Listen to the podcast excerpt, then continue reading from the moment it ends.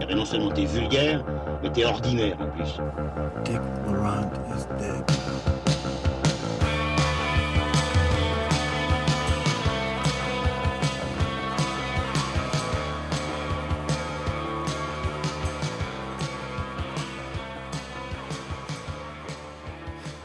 Bonjour, bonsoir à toutes et à tous, chères auditrices et chers auditeurs, et bienvenue dans ce nouveau numéro de transmission, une transmission dédiée à l'actualité du cinéma dans cet euh, été 2023, ou en tout cas en ce début d'été, puisque après euh, être allé piocher des films plutôt du côté euh, hispanique et italien la fois dernière, aujourd'hui on va faire une 100% ricain, bien US, bien franchise, puisqu'on va parler de Mission Impossible 7 Dead Reckoning Part 1 de Christopher McQuarrie. On va aussi parler de Indiana Jones 5. Indiana Jones, c'est le cadran de la destinée de James Mangold. Et on finira par parler de Pearl, le film de Ty West euh, qui euh, sortira, euh, je pense, à la mi-août, enfin courant Le de l'été. 19. Le 19 août. En VOD euh, en France et en Belgique, qui sera donc bientôt accessible. Euh, voilà, on finira sur ce petit film d'été, un petit dessert euh, de cette émission quand même bien consistante autour de deux bons Kouglof américains. Mais en fait, on est super content et on était super content d'être allé les voir. Et alors, il y a Manu Elas qui est là. Bonsoir Manu. Salut Olivier, salut Lucien. Salut les gars. Salut Lucien qui est enroué et donc qui aura une voix encore plus grave et profonde que d'habitude. Ouais.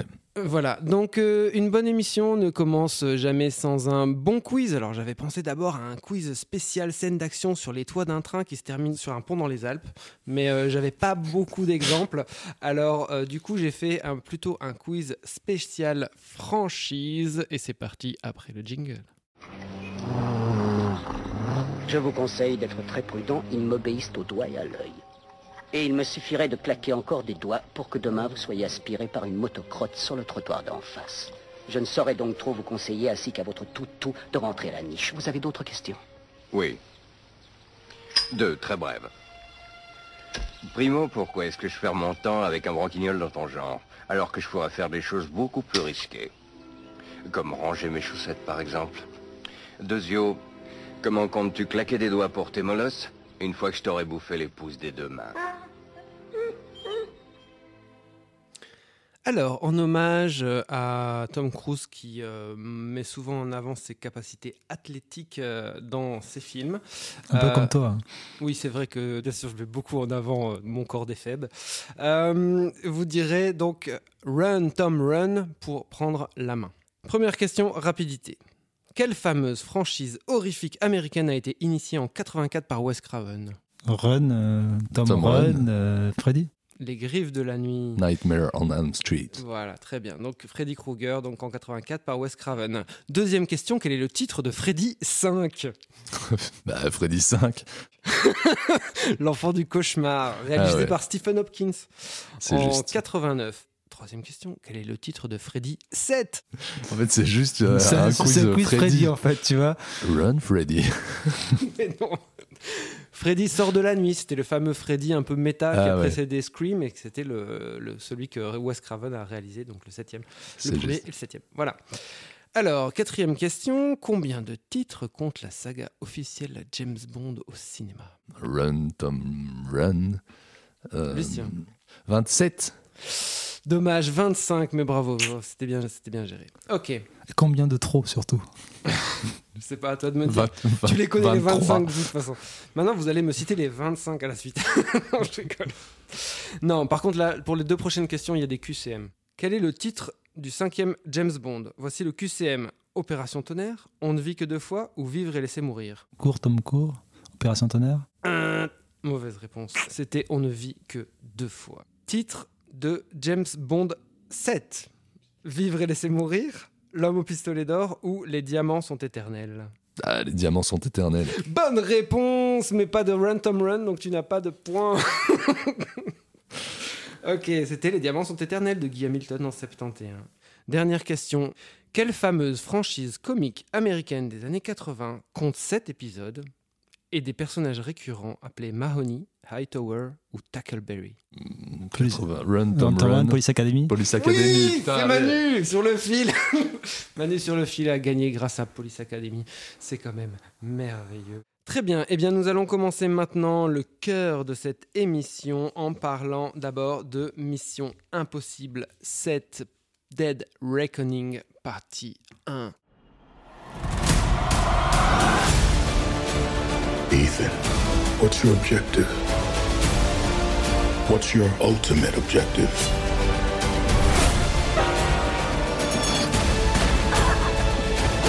Your life will always matter more to me than my own.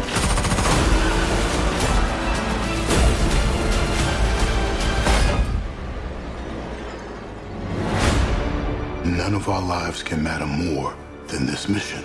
I don't accept that.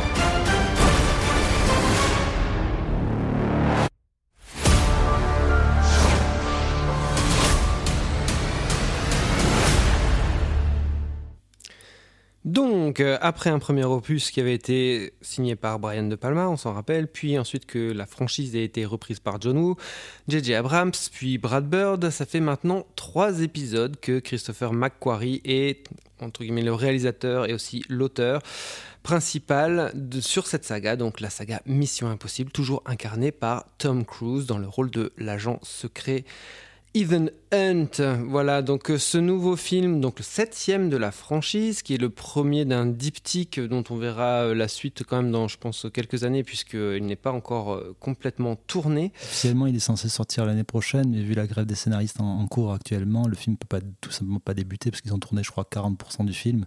Donc de toute façon, ça sera, à mon avis, j'espère de toute façon postposé. Quoi. Mm. Bah, Celui-ci a été euh, écrit en retour de, de tournage, j'ai cru comprendre. Donc, euh, Mais ça, c'était c'était toujours Ça, le. c'est souvent le c'était- cas sur Tous les missions impossibles, on sont partis toujours sur ces. Ouais. C'est principalement construit autour de cette pieces. C'est le cas dès, dès- dès le deuxième. hein. Je veux dire, c'est c'est- c'est flag et c'est encore. C'était beaucoup plus flag à mon sens dans le dernier. Il n'y avait même pas d'articulation entre les veux sept, dire dans le sept pieces, numéro- quoi. Dans Enfin, le voilà. numéro 6, Ouais. Fallout, qui était donc encore réalisé par Christopher McQuarrie. Alors ici, en gros, euh, l'argument, c'est qu'il y a une intelligence artificielle super forte euh, qui euh, menace l'humanité et que pour la désactiver, ou en tout cas pour avancer un petit peu dans le, dans le schmilblick, Monsieur Ethan Hunt est chargé de retrouver deux parties d'une clé dont on ne sait pas trop ce qu'elle ouvre. Mais bon, en gros, vous avez compris, c'est un MacGuffin. Il se retrouve embarqué dans une aventure et il va se retrouver confronté à des nouveaux personnages et à des anciens personnages puisqu'on retrouve donc euh, Ving Rhames, Simon Pegg ou euh,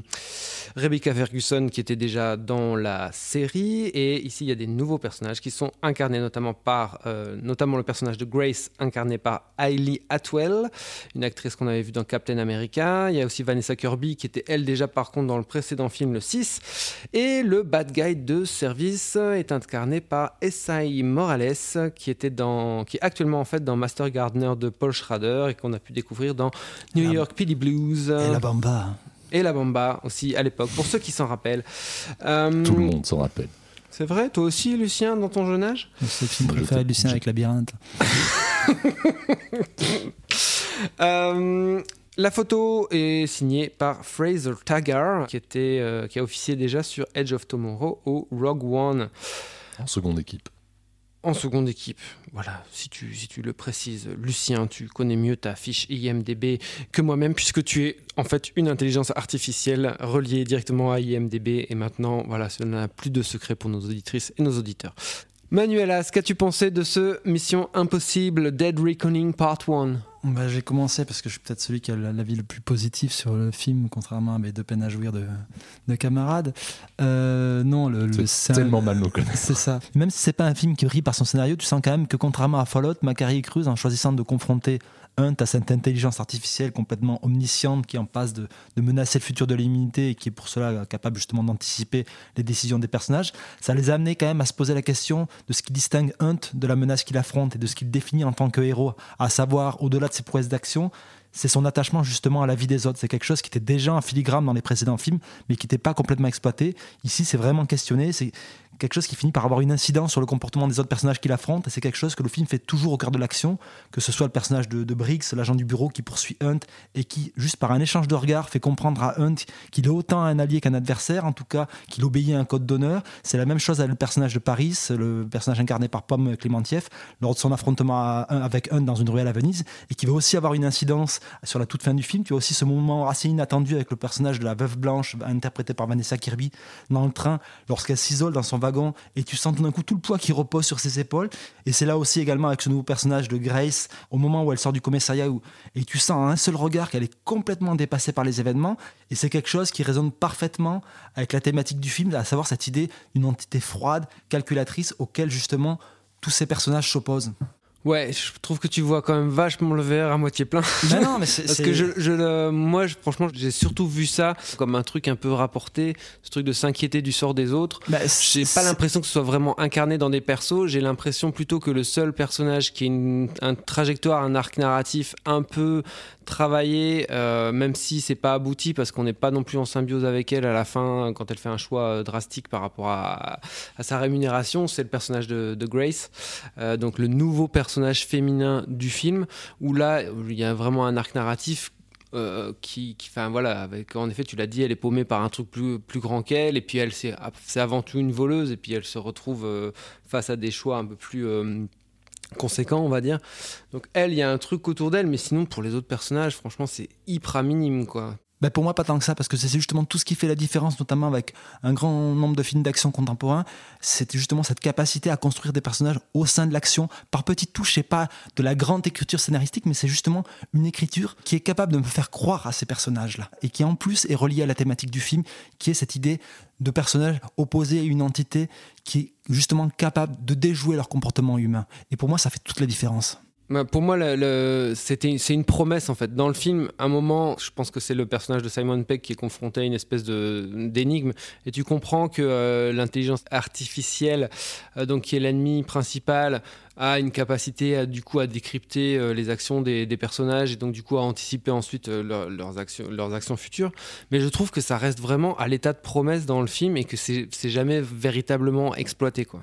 Il y a plein de trucs assez théoriques dans le film et tu parlais de, de, déjouer les attentes, mais la saga Mission Impossible en fait elle fonctionne euh, passer le premier fonctionne en fait que là-dessus, c'est-à-dire reprendre des codes euh, ultra éculés et les réinventer à chaque fois un peu en proposant en tout cas euh, sur les derniers, toujours plus grand, toujours plus fort. Mais ici, moi, j'ai vraiment eu cette sensation justement de, de, manque de neuf, de reprendre en fait tout ce que j'ai déjà vu, mais en ne, en, ne le, en ne, le, réinterprétant même pas. C'est-à-dire que la voleuse, on l'avait déjà vu dans le 2, euh, Kurtridge, il revient du 1, euh, c'est pas, la, pas le même personnage, pas, mais c'est le, pas, le, même genre de personnage. Oui, la scène, le film se termine euh, dans un train, euh, tu vois. Je, oui, je pas dire, du tout de la même manière, pas de la même manière, mais c'est pas en, en, ne convainquant pas mais du en ne tout la même pas image, imagerie. En ne proposant pas quelque chose de plus impressionnant, de nouveau ou quoi, c'est juste si, on moi, reprend moi, quelque chose, on le déplace un petit peu et voilà, moi j'ai, une, une, grosse déception par rapport à ça et je pense qu'il y a, y y a quelque chose d'assez thématique là-dessus parce que le, le, film se veut d'évoquer un peu une menace, comme le disait Oli, moderne avec ce, ce, ce, cette entité, ce personnage d'IA qui est euh, omniscient, euh, qui peut être partout et, nulle part à la fois, etc. Et en fait, le film reprend, mais même dans son découpage, je, je, je vais mêler un peu mes deux idées, mais euh, dans, les scènes de, dans les scènes de dialogue qui m'ont paru extrêmement longue et bien plus longue que dans les précédents où à chaque fois on te propose en fait le, le, la préparation du plan sans qu'il convoque enfin en tout cas qu'il a envie de ressembler à De Palma. On va on va débuler on va débuler encore plus. On va il y a des sautes d'axe très régulières. Je me suis demandé si c'était pas une manière de de mettre en avant justement comme tu le disais Manu le côté mais pour moi c'est très théorique ça marche pas c'est même ça, ça agresse même un peu l'œil je trouve de tous ces personnages qui sont en fait euh, perdus par rapport à ce à ce à ce, cet antagoniste comme je le disais plus tôt moi j'ai eu beaucoup de problèmes euh, avec, avec tout ça. Et en fait, de manière générale, si je veux être un peu plus euh, simple, j'ai trouvé le film un peu mou. Alors, je mentirais en disant que je me ouais. suis ennuyé parce que ça dure 2h40. Et voilà, il y, y, y, a quand même, il y a quand même des set pieces qui marchent. Hein. Le, la, la, fin est, est, très fonctionnelle. La scène de course poursuite à Rome marche très bien. Il y a même une scène avec une Fiat, euh, une Fiat 500, une Fiat 500 euh, jaune euh, qui est assez comique et qui est enfin justement qui, déjoue ce que je viens de dire plus tôt parce qu'il qui, réfléchit un peu son découpage parce que elle met en scène deux personnages qui sont liés par, une paire de menottes dans le, sens, contraire euh, qui permettrait la conduite. Ça- il faut voir pour, pour comprendre ce que je veux dire. Mais voilà. Bah, je comprends ce que tu veux dire, mais je suis qu'à moitié d'accord avec ça parce que d'une certaine manière, effectivement, Macari se tire un peu une balle dans le pied en cherchant à chaque épisode à se donner une identité visuelle pour renouveler la promesse de la saga qui était d'avoir un réalisateur différent à chaque fois et donc d'une certaine manière il cherche à être un cinéaste qui n'est pas complètement et qui n'a peut-être été que dans Rogue Nation et c'est vrai qu'effectivement il y a une vraie problématique dans la manière de de, singer le, le style d'un d'autres cinéastes, notamment celui de De Palma, dans les échanges avec Idrige, avec ses, ses chants contre chants débulés, ça va, effectivement, ça va pas du tout. Là, je suis tout à fait d'accord avec toi. En revanche, ben, il renoue avec un truc qu'avait initié euh, Brad Bird dans, Ghost Protocol. C'est un retour beaucoup plus au burlesque. Ouais. Avec des idées de pur cartoon proche du cinéma d'animation, avec notamment cette scène à, à Rome autour de la fontaine, mais également dans le dernier gros morceau d'action du film qui évoque un des derniers niveaux d'Uncharted 2, mais qui en même temps convoque une imagerie de cinéma muet, notamment celle de la ruée vers l'or de Chaplin, avec cette idée de décor constamment en mouvement, et c'est quelque chose en termes de tempo comique qui était plus vraiment présent dans la saga. Moi, le, le principal écueil que j'ai, parce que moi je trouve les, les trois, set- trois gros set pieces du, du film sont réjouissants parce qu'il y a une vraie évolution. Ouais, C'est tu, pas- cites, tu cites les, les- les trois, les trois gros moments, les trois bons moments Ah, du mais- film, mais- comme dans, le- comme dans le précédent. Il dure, hein, il dure. hein. Il dure un peu, Il dure vrai. ces moments-là, et contrairement au précédent, c'est pas que du cruise show. Les- non, mais je veux dire, c'est que. Cruise control. Même dans la séquence de bagnole, c'est pas lui qui, co- qui conduit le, le plus du temps. Je veux dire, tout la- dans, dans le Fallout, c'était quand même cruise control dans, dans tous les sens. Eux n'étaient quasiment que des pièces rapportées au sein de l'action. Ouais. Là, ils cherchent quand même à les intégrer au sein de l'action, ce qu'ils ne faisaient c'est pas vrai. du tout dans, dans Fallout. Là, je trouve qu'il revient à cet esprit quand même d'équipe, qui était un truc qui avait détruit De Palma et qu'ils ont essayé de fur et à mesure de, de reconstruire dans, dans la série. Tout, Mais, en le, euh, tout en le. Enfin, spoiler alert, Non, mais non, tout mais- en le déconstruisant de nouveau. hein. Oui, Enfin, mais alors, alors justement, ça je pense que c'est pour moi le plus gros écueil du, du film parce qu'on peut disserter sur certaines articulations et de ce, de, de ce type d'écriture de, de, de blockbuster. Moi, le plus dommageable, effectivement, il est sur l'écriture d'un personnage et c'est pas, on va pas le, le spoiler parce que je trouve que ça, ça, ça sert pas à grand chose. C'est que la disparition de ce personnage-là n'a absolument aucun impact dans la suite du récit.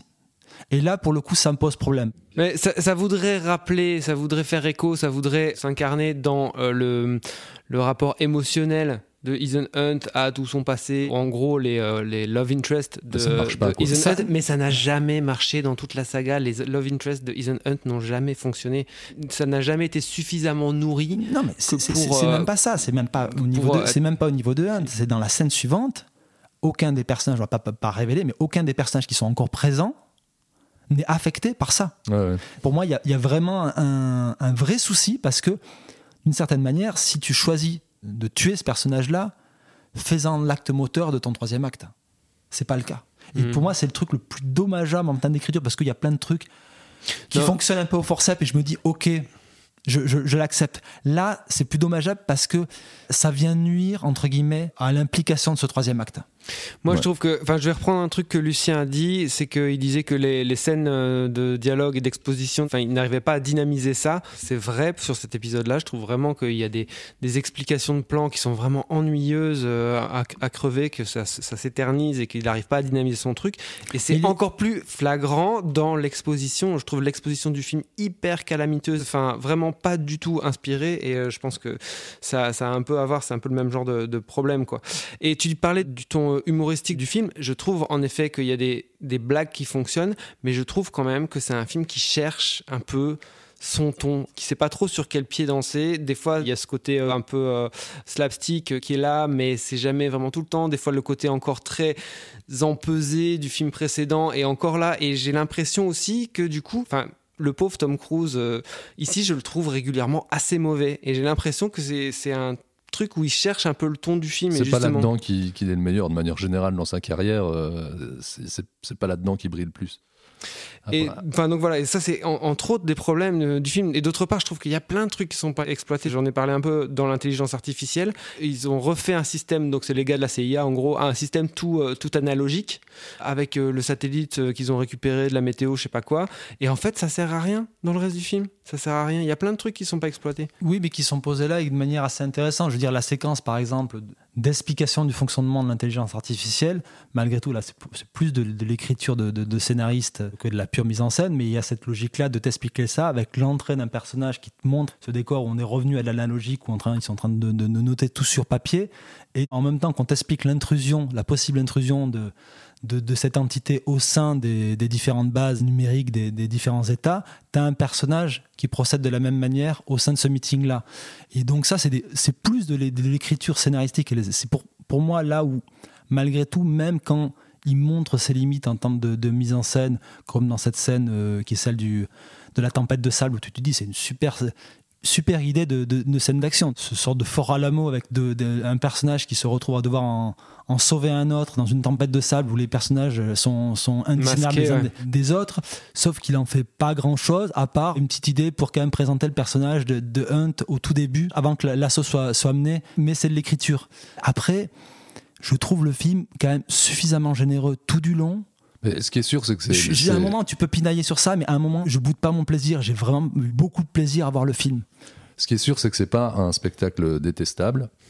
Non, loin que- de là, loin, de là. loin de là. Ce qu'il y a, c'est que je pense qu'autour de cette table, on est tous très clients de, de cette saga. En tout cas, moi, je trouvais jusqu'il y a, jusqu'il y a peu, et, et en fait, d'une certaine manière, toujours aujourd'hui, que c'est, ça reste une saga, si on enlève le 3, qui est, euh, comme on le disait, euh, Qui est de la micro, euh, qui, est, bah, qui est un épisode de télé au milieu d'une saga de cinéma, quoi. Une saga qui se tient et qui propose toujours un peu un spectacle à minima euh, Excitant. divertissant, excitant. Mais je pense aussi que la déception de celui-ci, ou en tout cas les propos que Oli et moi tenons dessus, vient du fait que bah, voilà, il y a eu le 1, il y a eu le 4, il y a eu le 5, il y a même eu, euh, avec tous ses défauts, le 2, et que bon, voilà, ici, on boxe pas dans la même catégorie, quoi. Macquarie, c'est pas, euh, c'est pas De Palma, c'est pas Brad Bird, euh, c'est pas John Woo. Mais il euh, avait déjà fait le 5 Mais il quand avait même. déjà fait le 5, mais qui était une anomalie. hein. Quand on a vu le 5, on s'est dit, mais ouais, qu'est-ce qui s'est passé? Parce qu'on a, on a vu d'autres films de Macquarie qui sont pas de ce niveau-là, quoi. Non, moi je, je trouve typiquement, euh, je, je reviens encore à la scène, de, la vraie scène de, de fin du film, cette idée de, de convoquer à la fois le jeu vidéo et le, le cinéma burlesque des, des origines. Dans Uncharted 2, tu avais deux wagons, tu étais majoritairement auto et tu n'avais pas du tout l'impact d'un découpage cinématographique. Ouais, on Non, mais même- C'est- Ce- Et là, il arrive à entremêler ces trucs-là. Comment, en fait, les jeux vidéo sont pensés sur des systèmes de plateau?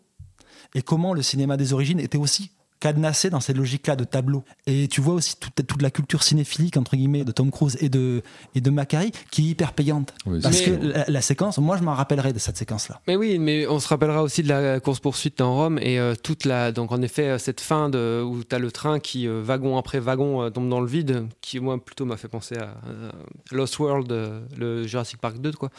Euh, mais euh, il y a, quand même, il se passe un truc avant. Je suis désolé d'en parler, mais bon, euh, on est dans une, euh, une saga où il y a une surenchère à chaque fois, de scènes d'action de plus en plus dingues, euh, qui, comme tu je le crois disais, que je sais de quoi tu vas parler, je suis plus- entièrement d'accord. en plus, qui, comme tu le disais, sont, c'est, c'est des scènes d'action qui sont bien construites, etc., inventives, c'est vrai, tout ça, c'est vrai.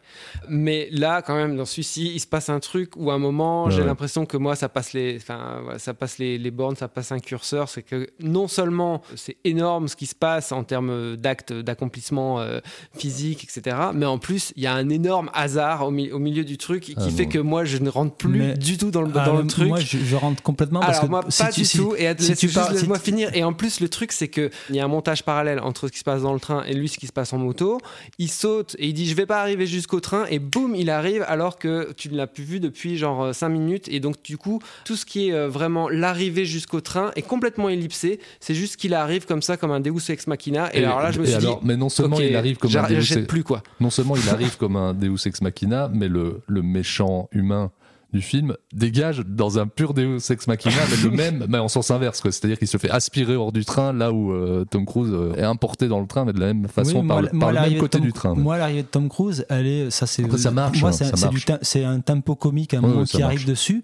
Quand on parlait de Ville de Coyote, etc., c'est vraiment ça. Ouais. ouais mais t'es pas dans ce film là t'es Mais de si. nouveau t'es dans Ah, un film si. qui cherche son ton tout le temps t'es c'est dans pas un film qui temps, se la jouerait euh, Pour moi, c'est moi, c'est vraiment le cas, et je trouve justement pour le coup, t'as un cinéaste qui sait à un moment quand relâcher la pression, etc. Et pour le coup. Alors c'est pas c'est pas depuis les débuts mais alors je sais pas de, de quand date ça mais le fait peut-être justement de Rogue Nation de beaucoup faire de la promo en amont des tournages sur les cascades du film là en fait au moins je me suis dit d'une certaine manière ils font pas tout le build-up sur ça elle est juste un élément de la grosse scène d'action Et au moins, on n'est pas dans ce truc-là où en fait une scène qu'on a ultra teasée est le, la seule scène d'action que t'attends. Elle, elle est juste en fait une péripétie au sein de la grosse scène d'action. Et d'une certaine manière, ben, je me suis dit, au moins c'est ça, parce que si c'est juste le point d'orgue, ce, ce saut-là, ça va forcément être déceptif. Now, if any of you sons of bitches got anything else to say, now's the fucking time! Bon, vous avez compris. On passe au film suivant. Allez, on va parler maintenant de Indiana Jones and the Dial of Destiny.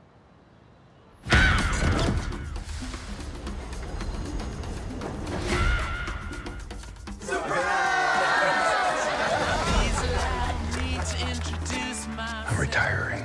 Well, in that case, what are we drinking? Same for the goddaughter. Dad told me you found something on a train during the war.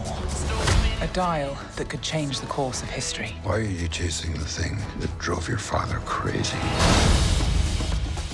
Don't move. We need to get out of here. Stop! Sorry. Helena! Dr. Jones, get him.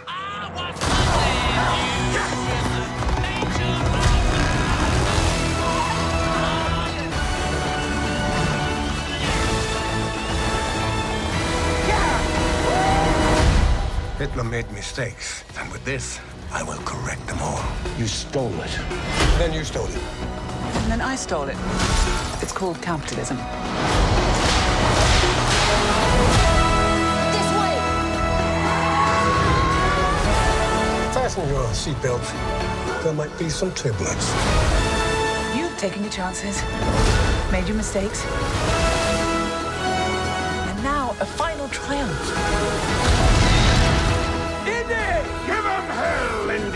A few times in my life, I've seen things. I've been tortured with voodoo. Been shot nine times, including once by your father. Ah, sorry! But I've been looking for this all my life.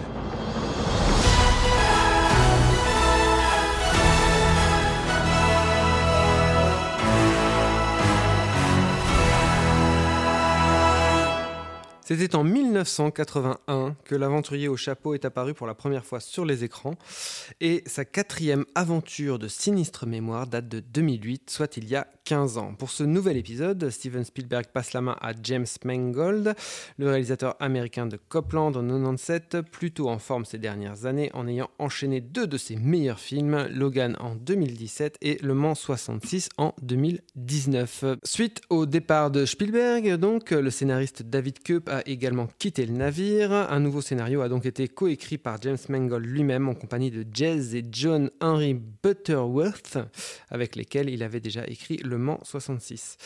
Le film, donc, Indiana Jones et le cadran de la destinée, commence à la, deux- à la fin de la Deuxième Guerre mondiale. Indiana Jones et son ami Basil Shaw extirpent une moitié de la machine d'anticitaire, ils appellent ça l'antikytéros, je crois, dans le film, ayant appartenu à Archimède des mains des nazis. Donc voilà, il l'enlève des mains des nazis. Ellipse, et nous voilà en Comme 68 par hasard. hein. à New York. À l'heure des premiers pas américains sur la Lune, Indiana Jones est un professeur octogénaire acariâtre et alcoolo à l'orée de la retraite. Sa filleule, Elena Shaw, la fille euh, du susmentionné Basil, vient le retrouver pour remettre la main sur la fameuse relique. Mais bien sûr, il y a tout plein de vilains wannabes nazis qui se lancent à leur trousse. Alors, devant la caméra, on retrouve bien sûr l'irremplaçable Harrison Ford, Phoebe Waller-Bridge dans celui d'Elena Shaw, Matt Mikkelsen dans celui du méchant de service, Dobby Jones, Antonio Banderas ou Jonathan Rhys-Davis qui reprend son rôle de Salah. À noter que John Williams signe apparemment sa dernière partition pour le film et que la photo est de Fedon Papa Michael, Papa Michael, qui avait déjà travaillé à de nombreuses reprises avec James Mangold. Lucien Alflans, qu'as-tu pensé de Indiana Jones 5, Indiana Jones et le cadran de la destinée Moi, j'ai pas. euh, on, en- a à nouveau pas mal parlé entre nous. euh, j'ai pas un- un affect fort avec la saga Indiana Jones. J'ai pas grandi. Enfin, si, j'ai grandi. Je les ai vus euh, jeunes, mais j'ai pas poncé les VHS dans mon enfance, dans mon adolescence. J'ai de la sympathie pour euh, les trois premiers de, Spielberg, particulièrement le- les deux premiers. Si si j'allais voir ce film-là plutôt avec euh, avec envie, c'est plus pour James Mangold, dont, dont j'aime de nombreux films. Je trouve ça loin d'être désagréable à suivre. Je trouve ça extrêmement problématique sur plein de points. Et euh, je ne sais pas si je dois voir le verre à moitié vide ou à moitié plein. Peut-être la première chose que je, que je pourrais dire sur le film, c'est que j'ai eu l'impression que le film ne, ne, ne dénotait pas dans l'envie le, dans, dans et dans le décorum pulp de, de, cette saga. Je trouve que le film arrive à, à garder ça et le, le, le, tient au corps tout du long, et voilà, pourquoi pas. Mais c'est voilà, c'est quelque chose que Mangold a, réussi à instiguer. Mangold, c'est quelqu'un qui sait faire du cinéma, qui sait découper, qui arrive, arrive à prendre en compte l'âge vieillissant de, du héros de Harrison Ford. Ça marche pas tout le temps, mais il y a à nouveau des idées. Bon, voilà. Euh, comment comment on, comment on se bastonne assis ou couché comment bon ben voilà mais c'est con mais il y a certains moments où ça fonctionne pas trop mal alors euh, voilà on n'est pas on n'est pas sur on n'est pas sur du sur du Steven Spielberg ou pour faire le pont avec le film dont on parlait plus tôt avec du de Palma euh. après moi je pense que il est important quand on parle de ce film là de parler un peu de contexte et de contexte au niveau de, de ce qu'a représenté Harrison Ford euh, dans, dans, une partie de notre cinéphilie et la manière dont on a bouclé les arcs narratifs de ces personnages-là, parce qu'il y a quand même il y a quand même le précédent de, des Star Wars, il y a le précédent de, Monsieur Villeneuve et son Blade Runner, et, euh, et c'était quand même vraiment problématique.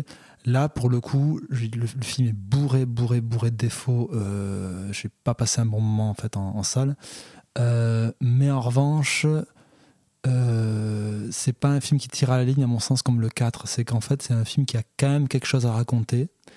Il le raconte avec beaucoup de détours pas forcément très bien. Mais il offre une vraie fin au personnage ce que ne faisait pas le 4 ce que ne font pas les, Star Wars et, et, les, et les, Blade Runner euh, 2049 voilà. Donc déjà ça c'est là je me dis euh, y moi, il y a plein de choses qui m'ont posé problème souvent dans, l'exécution, dans les, dans les contraintes de ce qu'on sent un blockbuster actuel, c'est-à-dire ce dépaysement qu'essaye de jouer le film, je ne l'ai jamais, jamais, parce que j'ai toujours l'impression que les gens sont sur des, dans des studios, sur des fonds verts, il n'y a jamais cette profondeur de champ que tu pouvais avoir dans les Spielberg où vraiment tu sentais que tu étais dans des décors. Là, même dans des scènes de dialogue, je crois jamais que les gens sont physiquement dans, dans le décor. On parlait auparavant de Mission Impossible sur les délires où on te joue, tout est fait en, live, etc., ce qui est très moyennement vrai, mais il y a quand même cette ce sentiment de décor. Peu importe si euh, est réellement, réellement fait en, en live, mais j'ai ce sentiment-là. Et c'est ça qui prime. Tout à fait. C'est, je m'en fous, il y a des transparences qui, qui chient dans, dans, dans, la colle, dans, dans Mission Impossible à, à des moments sur, sur des plans, mais l'impact du plan me vend le truc et il y a quelques plans qui, qui me font comprendre qu'on est quand même là la clôture vis-à-vis -vis de son, son métier ou, la, clôture au niveau de l'aventure, euh, pas l'aventure intime, mais son, aventure liée à son rapport à l'histoire, qui je trouve un truc très, vraiment bien pensé, que j'ai pas du tout vu venir, etc. En revanche, le chant contre chant qu'il y a entre Indiana Jones et le personnage qu'il rencontre, ce personnage euh, qui, qui, sort de l'histoire littéralement, c'est moche, c'est moche à crever ces, ces plans-là. Je ne peux pas faire abstraction de l'arrière-plan qui me pose problème. Je ne crois pas à cette émotion parce que c'est pas le problème de l'implication à ce moment-là d'Harrison Ford dans la scène. C'est vraiment que je ne vois que la transparence derrière. Et ça, ça, me fait chier de dire ça parce que je me dis, ah ouais, en fait, ils me surprennent dans l'écriture et vraiment, ils avaient, ils avaient une direction. Ce que beaucoup de films n'ont pas. Là, non, tu sens qu'il y avait un début, il y avait un milieu, il y avait une fin. On a cherché à raconter cette histoire-là. Euh, mais c'est parasité par tous ces soucis-là, c'est parasité par le fait qu'à la fois on veut prendre en considération l'âge d'Harrison Ford, mais en fait on le fait assez peu souvent parce que régulièrement on doit le remettre dans des situations qui sont totalement improbables pour mais un personnage de son toujours eu dans oui, mais là, ce qui était déjà improbable là, quand il avait 35 ans. Là, il y a un vrai problème parce que tu vois que son corps ne suit pas. Je suis désolé, même, même quand il. À un certain moment, ça même se sent. Le, le, le, très. Alors, tu parlais de scène catastrophique dans, dans Mission Impossible de début. Moi, je trouve qu'elle est quand même pas loin, cette scène d'intro, parce que elle fonctionne pas. Le rajeunissement numérique de, de, de, de, de Harrison Ford, il est problématique. Quand ils essayent de faire sourire Harrison Ford comme il ne sourit plus depuis 30 ans, ça va pas. C'est les mêmes soucis qu'on avait ce qui est marrant, c'est que tu te dis, c'est des trucs qui n'ont pas été résolus, même pas d'un point de vue technologique, mais en termes de méthodologie, Ouais. par rapport à, Irishman. au- à The Irishman. C'est qu'à un moment, tu vois que c'est un corps d'un monsieur âgé et que c'est pas un, un jeune fringant qui est en train de se bouger, et donc ça ne, ça ne fonctionne pas. On les, justement, tu disais, tu les as peut-être pas pensés, mais on les a pensés, les films avec euh, Harrison Ford. On connaît, entre guillemets, les moindres détails de son visage, de son, de son corps, etc.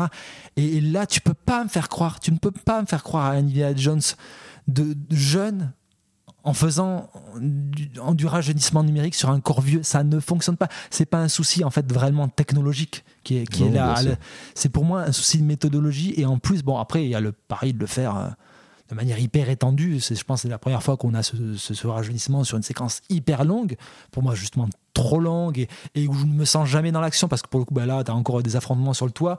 Mais là où dans le, Mission une bonne Impo- idée de le faire dans- arriver avec un sac sur la dans, tête. dans le Mission Impossible, effectivement, je vois les transparences, etc. Mais il y a deux, trois plans à des moments, des, régulièrement des, des, des plans larges où tu vois qu'à des moments, les personnages sont réellement sur le, sur le train, etc. Et donc, tu as un sentiment du décor. Là, tu sens les transparences, la fumée, la nuit, pour tout, pour camoufler, en fait, ce, ce tournage euh, numérique qui n'est pas un problème en tant que tel, mais qui tu sens qu'on qu'on te planque les trucs et qu'on te rajoute de la fumée, de la brume, des trucs pour, planquer les trucs parce que c'est parce que les personnages sont pas là. Et, en fait, ben, tous ces éléments de fabrication euh, entachent beaucoup euh, l'émotion que je devrais avoir à, à la fin du film. Mon émotion, elle naît du fait de me dire, ok, cette histoire avait une raison d'être racontée. Et elle est cohérente avec le personnage, mais elle ne me procure pas l'émotion qu'elle devrait. Euh, Je suis assez d'accord avec ce que vient de dire Manu. Ouais, moi aussi, euh, grosso merdo, je suis tout à fait d'accord avec ce que vient de dire euh, Manu. Euh, sur ce film-là, pour revenir vite fait sur la scène, euh, la première scène du film, euh, même au-delà du fait que, en effet, je suis d'accord avec toi sur tous les problèmes qui sont liés au, au de-aging. Le truc, c'est que la scène est beaucoup trop longue, elle s'étend beaucoup trop. Enfin, je veux dire, les- c'est aussi la volonté de faire un prologue comme dans les autres aventures d'Indiana Jones, sauf que euh, c'est, on allait euh, directement à l'action. Avait que tout était hyper ramassé dans les dans les trois premiers épisodes. Et ici, c'est pas le cas. Ici, c'est étendu. On dirait euh, on dirait plutôt vraiment une espèce déjà de mm, premier acte un peu un peu bâtard comme ça. Déjà dès le début, dès, la- dès, dès les premières scènes quand il est dans le train et qu'il doit euh, déjouer, enfin avancer parmi tous les nazis, etc. On sent que James Mangold, même si il arrive à faire le taf, euh, aussi dans cette séquence où la bombe arrive dans le, dans le lui il est pendu il y a une bombe qui arrive mais elle n'explose pas tout de suite donc il y a un suspense avec un time lock sur le moment où la bombe va exploser et tout. Et il y a ce qu'il faut dans, le, dans, le, dans la scène pour euh, aller sur ce truc un peu justement pulp cartoon des autres Indiana Jones mais y a quelque chose qui manque euh, dans, dans le rythme des choses, dans l'interprétation aussi. Il y a Dans le quelque cadre, chose, dans le cadre. il y a dans la manière de découper, dans le rythme, il y a quelque chose qui n'est pas, enfin voilà, euh, n'est pas Steven Spielberg qui veut. je suis d'accord également sur le, le traitement du vieillissement, qui est assez bien introduit, je trouve, dans toute la première partie à New York, ça marche plutôt pas mal.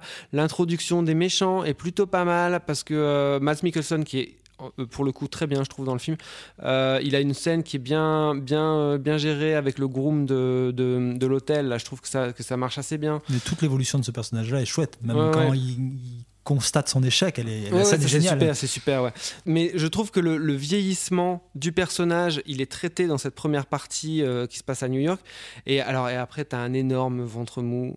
Le Maroc, euh, la, la Grèce, la Tunisie, là, ça c'est. En fait, enfin non, c'est pas la Tunisie, c'est la Sicile d'ailleurs. Mais euh, ça, ça prend pas. On sent le décor, on sent.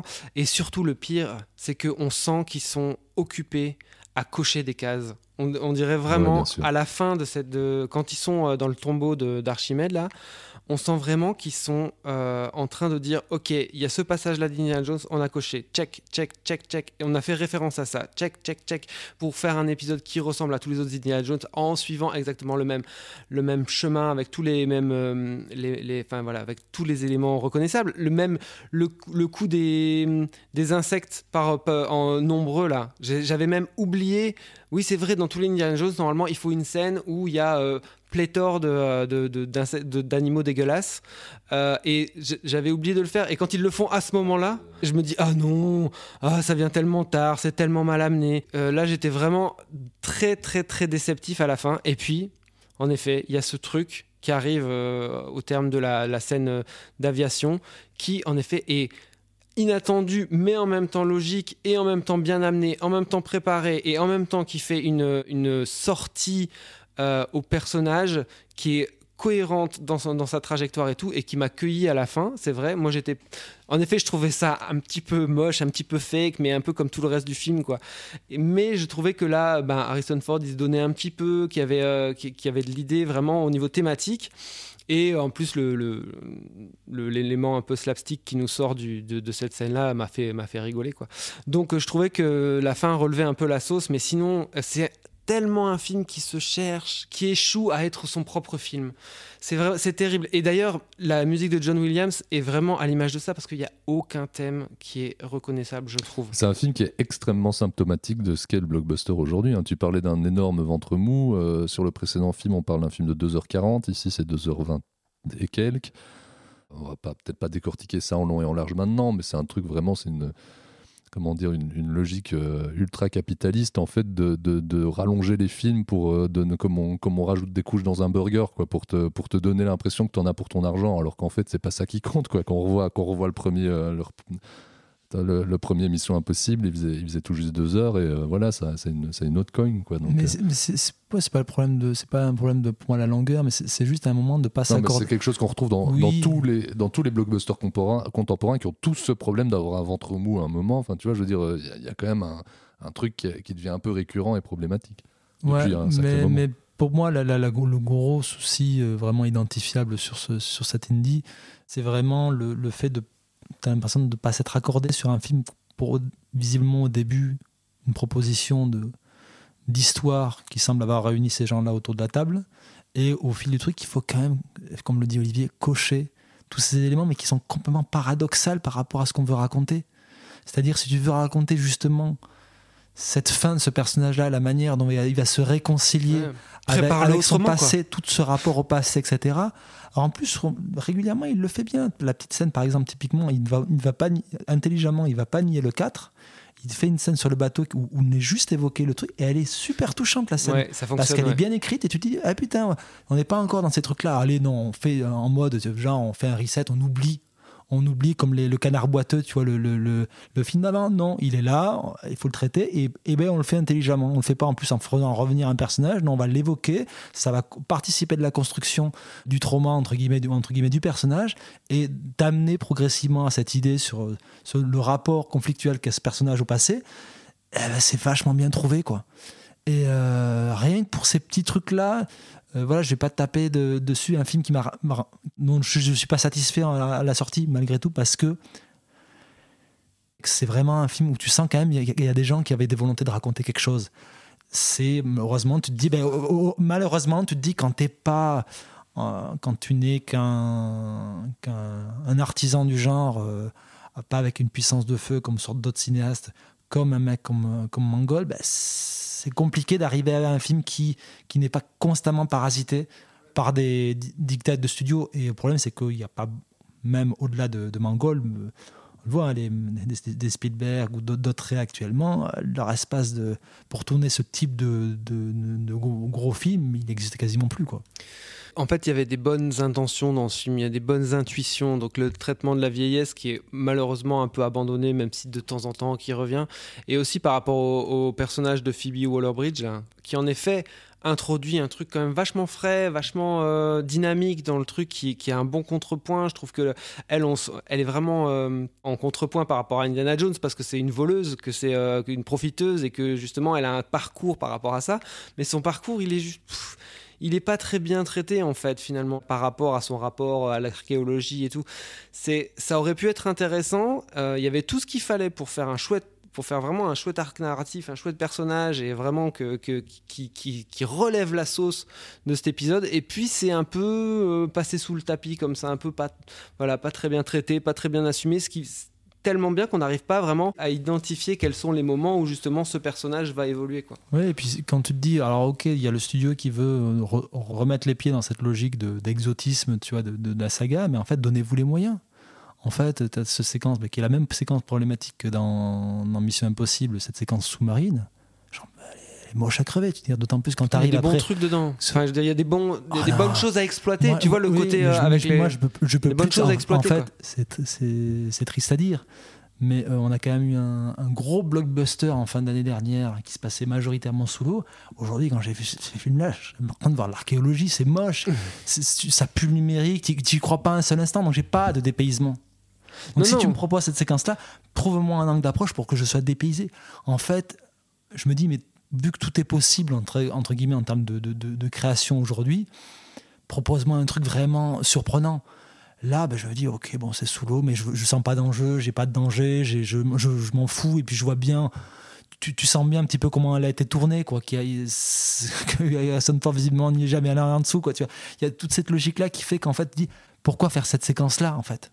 En plus, pour introduire un personnage de Banderas que tu vas bazarder euh, 15 minutes Ouais. après, tu vois, mais alors, il y a plein de trucs, en fait, qui parasitent l'histoire.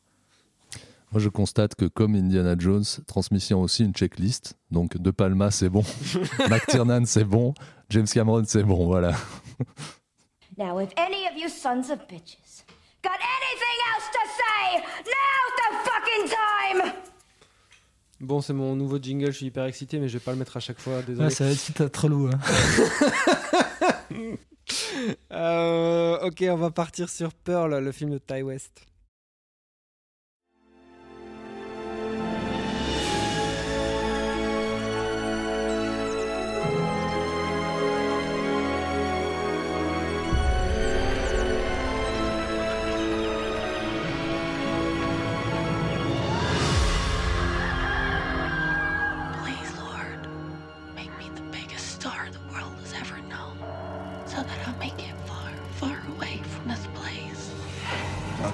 Your family during these times is admirable. But you only get one take at this life.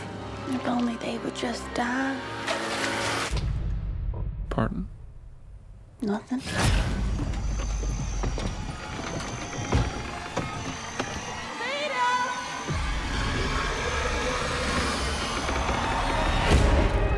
I want to be special, dancing up on the screen like the pretty girls in the pictures. I will not let you leave this farm again.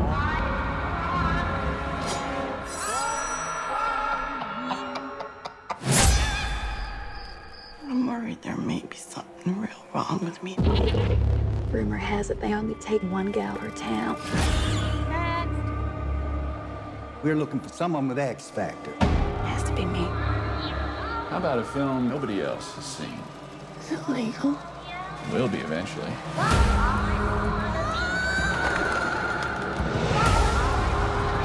I know what I've done. Bad things.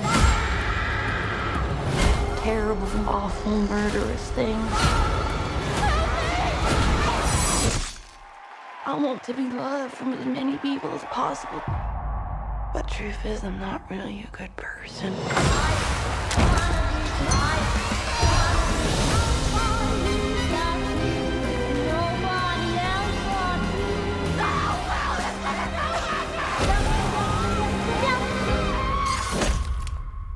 Nous disions donc que nous parlons maintenant de Pearl, le film de Ty West qui sort le 16 août en VOD et en support physique euh, en France et aussi en Belgique, peut-être, pourquoi pas. Donc, euh, Pearl, c'est une espèce de deuxième volet d'un diptyque qui avait commencé par euh, X, donc, qui était sorti il y a quoi, il y a même pas un an, mais on avait eu le privilège d'une sortie en salle en Belgique. Euh, donc, était ce film qui se passait euh, dans les années 70 euh, sur euh, le tournage d'un film porno dans une ferme au fin fond de je ne sais plus quel état rural américain. Donc ici, c'est une espèce de spin-off sur le, le bad guy, ou plutôt la bad woman de, du- de, de X. Oh, le spoil Alors, donc ça se passe en 1918. Pearl est une jeune fille qui vit dans une campagne américaine. Son père est infirme et dans un contexte de grippe espagnole et aussi de Première Guerre mondiale, sa mère, la mère de Pearl, et elle-même entretiennent l'exploitation agricole avec difficulté. Mais Pearl, elle, ce qu'elle rêve, rêve. c'est de devenir danseuse et d'apparaître dans les movies. Voilà. Ça, c'est un peu le, prémisse du film euh, qui se passe dans exactement les mêmes décors que X, puisque apparemment les films ont été tournés l'un à la suite de l'autre. Euh, Celui-ci a été écrit par Mia Goth, donc l'interprète de Pearl, et qui était l'interprète euh, déjà l'interprète de Pearl et du rôle principal féminin dans X, qui est aussi la compagne, je pense, de Ty West, donc le réalisateur. Je sais qu'elle est créditée comme scénariste sur ce film-ci, Pearl, mais que je ne sais pas sur, sur X si c'était le cas. T'avais qu'à faire ton boulot, quoi. Ouais, je sais, mais j'ai pas eu trop, trop le temps de bien préparer. Je suis désolé, messieurs. euh, voilà, vous savez, on fait ça euh, sur euh, nos heures libres, euh, et euh, quand on n'a plus beaucoup d'heures libres, ben. Ah, vous n'êtes pas payé, vous Je vais peut-être commencer à donner mon avis sur le film. Donc, j'ai trouvé que c'était un film euh, agréable, modeste déjà. En fait, il se passe tout à fait dans les mêmes décors que, que X. Il y a encore moins de personnages, même si je crois qu'il y a l'une ou l'autre scène avec un petit peu plus de figures. Mais euh, de manière assez intelligente, il trouve ce contexte de grippe espagnole euh, qui permet d'avoir des, figurants masqués dans les scènes où il y a un peu plus de monde.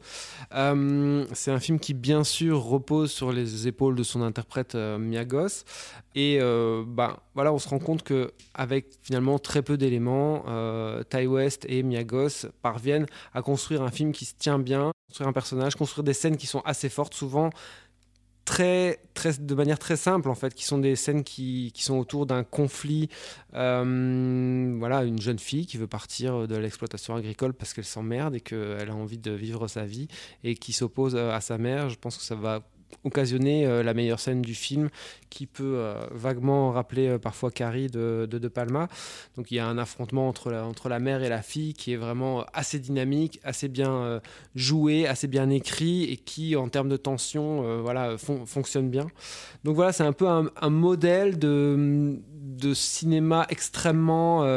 Un modèle de série B. voilà D'économie. d'économie voilà on a un peu un goût de trop peu quand même à la fin de, à la fin du film on se dit tiens mais c'était juste ça quoi et qui fonctionne très bien en complément de X quand on a bien X en tête mais X c'était quand même un film thématiquement je trouve plus ambitieux plus large euh, pas plus réussi parce que la deuxième partie de X pêchait un petit peu, mais en tout cas qui était plus euh, plus, Plus euh, ambitieux, ouais. plus nourrissant quoi. Je sais pas, alors ça, ça je suis peut-être pas d'accord parce que moi, moi je trouve justement euh, que hum, je trouve la réflexion qu'a T. West sur le, le genre dans lequel il s'inscrit ici est peut-être plus intéressante en fait que ce qu'il avait fait sur, sur X. Jouer sur cette idée de, de, de drame, de mélodrame à la Douglas Sirk, etc., en technicolor, avec des fois même de- où on convoque le, le magicien d'Oz de, départ, Fleming, etc. Toute cette logique-là et de montrer un petit peu ce qui, euh, sous le vernis de cette, de cette Amérique très proprêtre, très colorée, etc., tout ce, ce personnage qui est, qui est complètement en fait l'envers de, de, de ce, ce- ce modèle-là, etc. Euh, et plus- à mon sens, me semble mieux penser qu'il l'était dans X et même l'incorporation en fait des scènes de, de slasher ou de, de, meurtre moins rajoutée au chausse-pied qu'elle me le paraissait dans, dans X ou X en fait. J'avais l'impression qu'il y avait d'un côté un film pas théorique mais d'une certaine manière qui, qui, qui, qui jouait sur ce- ce- ces, ces, ces logiques-là de, de frustration, d'émancipation, de, de, au- entre guillemets à la libération sexuelle euh, euh, de, cette époque-là, mais où toute la partie slasher me paraissait vraiment un élément rajouté au chausse-pied dans le film pour s'inscrire vraiment dans un genre défini où là je trouve ben, ça Ça s'intègre c'est- mieux. c'est- c'est beaucoup plus mieux construit c'est c'est- et peut-être parce que c'est beaucoup plus euh, drivé par euh, ce personnage principal euh, euh, qui était ce- juste le, le- entre guillemets le boogeyman la boogie woman de, du, du- précédent. Et euh, je trouve intéressant cette idée d'en faire d'être plus quasiment dans une euh, dans un portrait euh, portrait de caractère entre guillemets comme on aurait pu le faire de personnages un peu fêlés comme aurait pu le faire euh, Samuel Fuller etc avec cette- ce, ce- ce même économie de ne pas aller plus loin qu'une étude de caractère sur un personnage qui est qui, euh, qui a complètement vrillé, quoi, tu vois.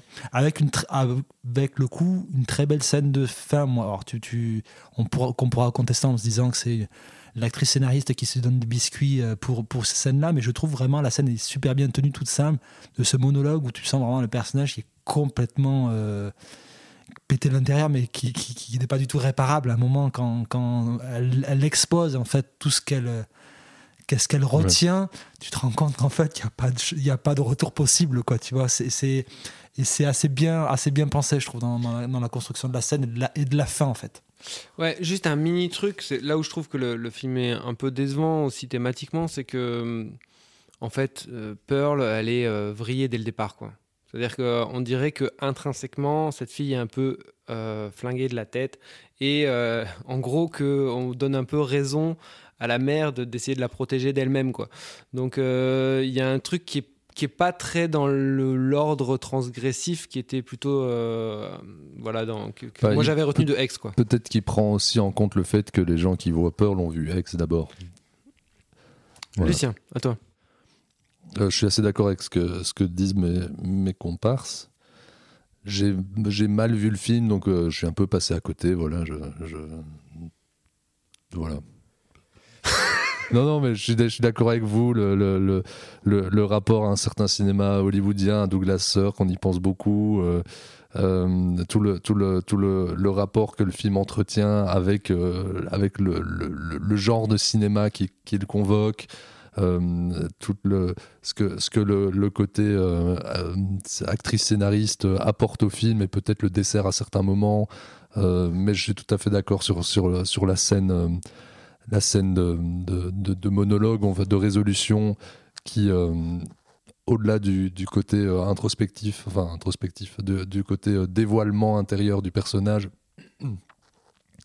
monte aussi très fort en tension et en fait crée une horreur avec presque rien, enfin une, peur avec presque rien.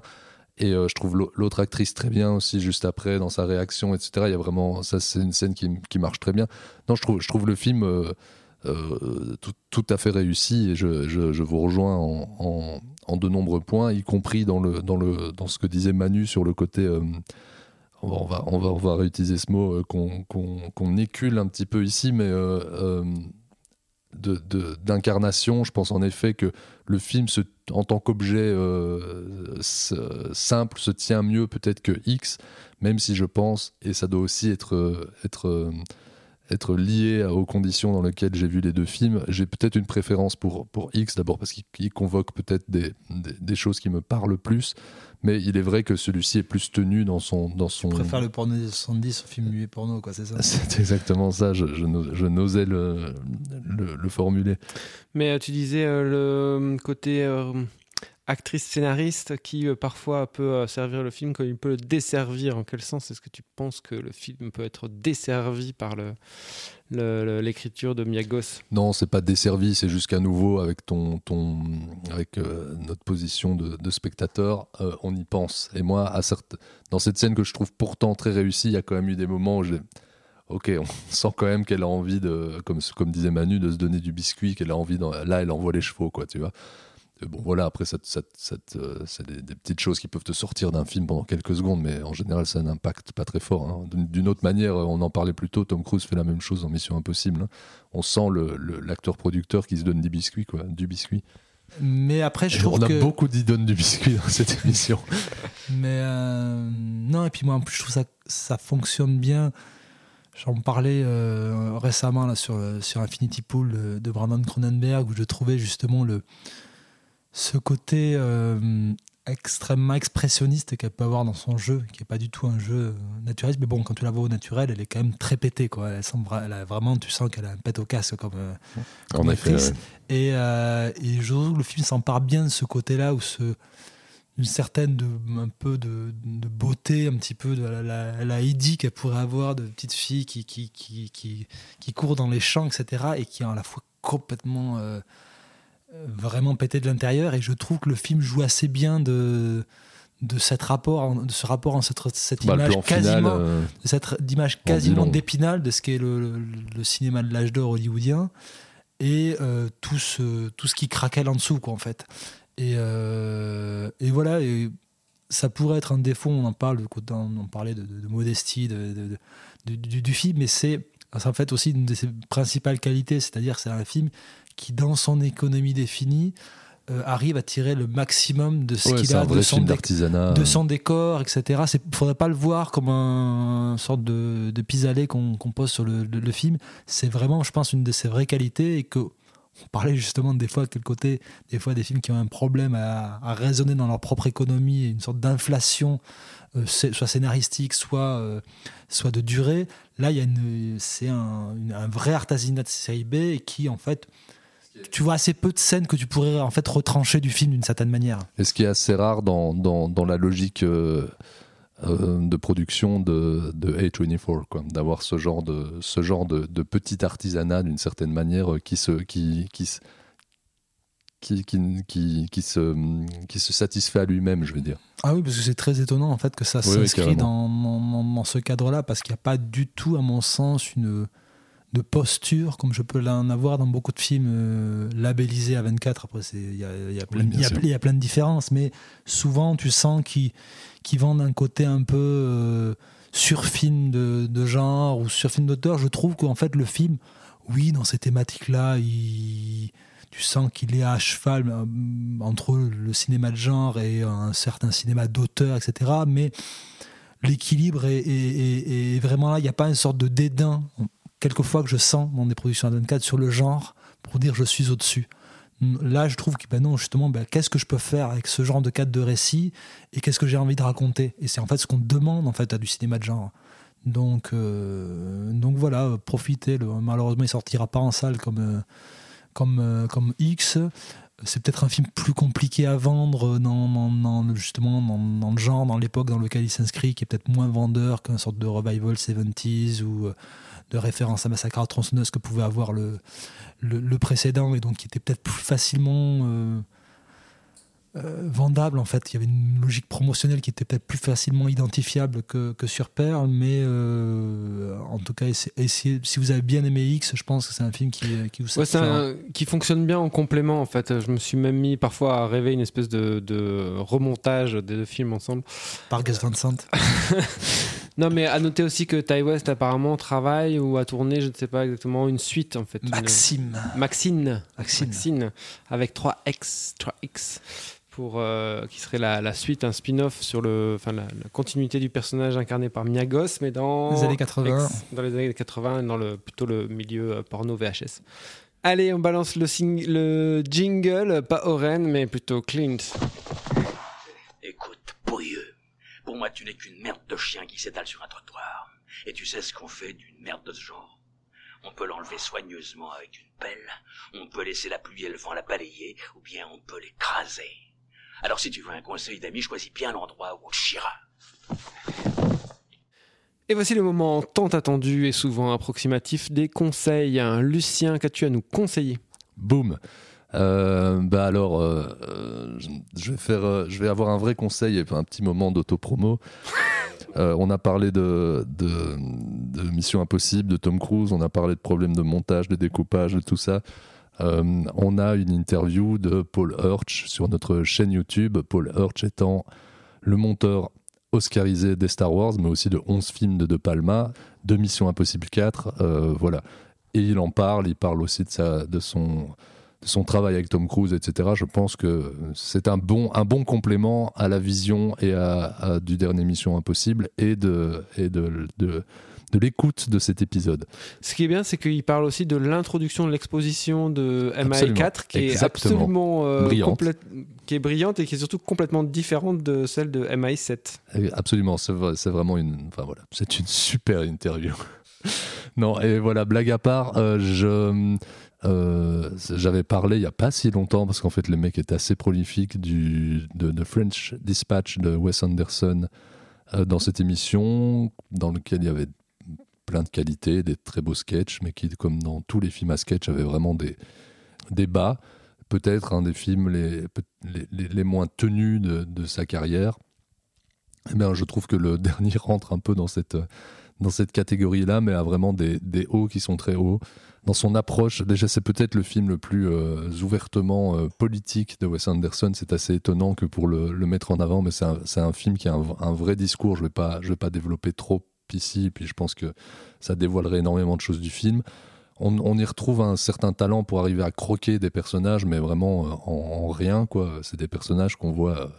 alors, c'est probablement accentué par, par la, quantité d'énormes stars qui jouent des, rôles de 1 minute 30 dans le film. C'est assez délirant, mais il y a vraiment des personnages qui existent très forts. Il y a, une, petite musique Wes Andersonienne euh, qui, là, trouve vraiment un, essor assez complet.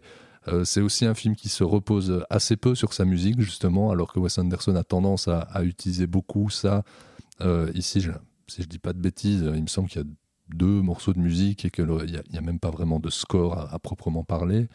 Voilà, c'est un, un, petit film aussi, c'est un film qui se satisfait d'être ce qu'il est, euh, mais c'est plutôt un, très joli film de Wes Anderson avec une mention spéciale pour euh, un extraterrestre qui euh, apparaît deux fois dans le film et qui est tout à fait réjouissant, je trouve.